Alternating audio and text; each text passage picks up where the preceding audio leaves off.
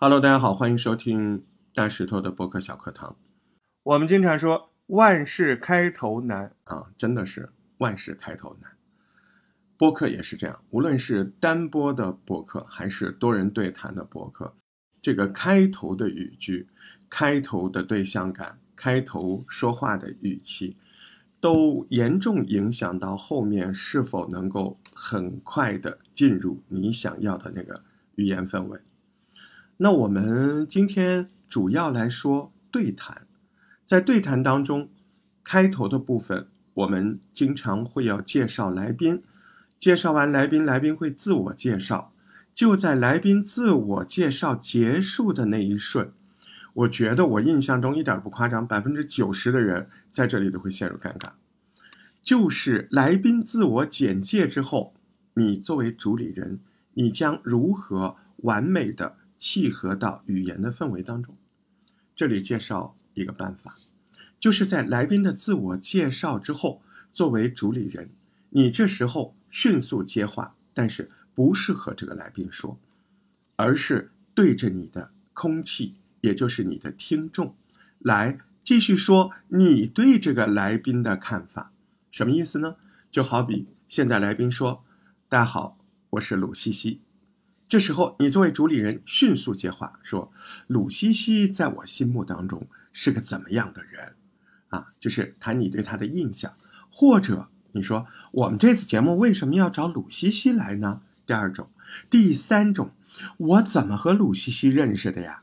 你看，在鲁西西介绍完自己之后，你作为主理人并没有跟鲁西西对话，而是跟那个不能说话的那个听众。”对吧？你在跟他对话，这样的话，对于听众听起来，这个场景是带他玩的，是在跟他聊的，对不对？好，你叙述了呃三种当中的一种，比如说为什么要请鲁西西来，或者说我怎么认识鲁西西的，对吧？或者说我印象中的鲁西西是怎么样的一个人？对听众说完了，说的差不多了，你回头侧着对着你的来宾问。哎，卢西西，你觉得我刚才对你的描述是不是正确的？有没有夸张？通过这样一个跨度，迅速的你完成了你和听众的对谈，又完成了你把鲁西西这个角色介绍给听众，同时你甩过头来又问鲁西西。我对你的描述准不准确？有没有意见啊？你有没有补充的？那鲁西西对于这个问题，你谈到他的问题，他当然是个破冰级的问题，他肯定说啊，你说的太好了吧？我没有那么好，或者说，我觉得你有点夸张吧？我我我当时我也记不得，我当时那么傻吧？就很容易进入生活的聊天的状态。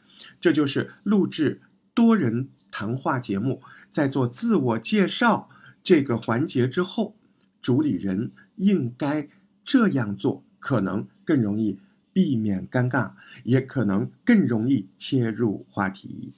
啊，每天都谈一个关于播客录制的小诀窍或者小建议。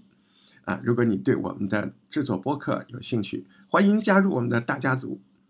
大石头全拼，汉语拼音大石头全拼加上八幺八。大大石石头头八幺八，当你加上这个号码，你就是找到播客的小组织啦。下回再见。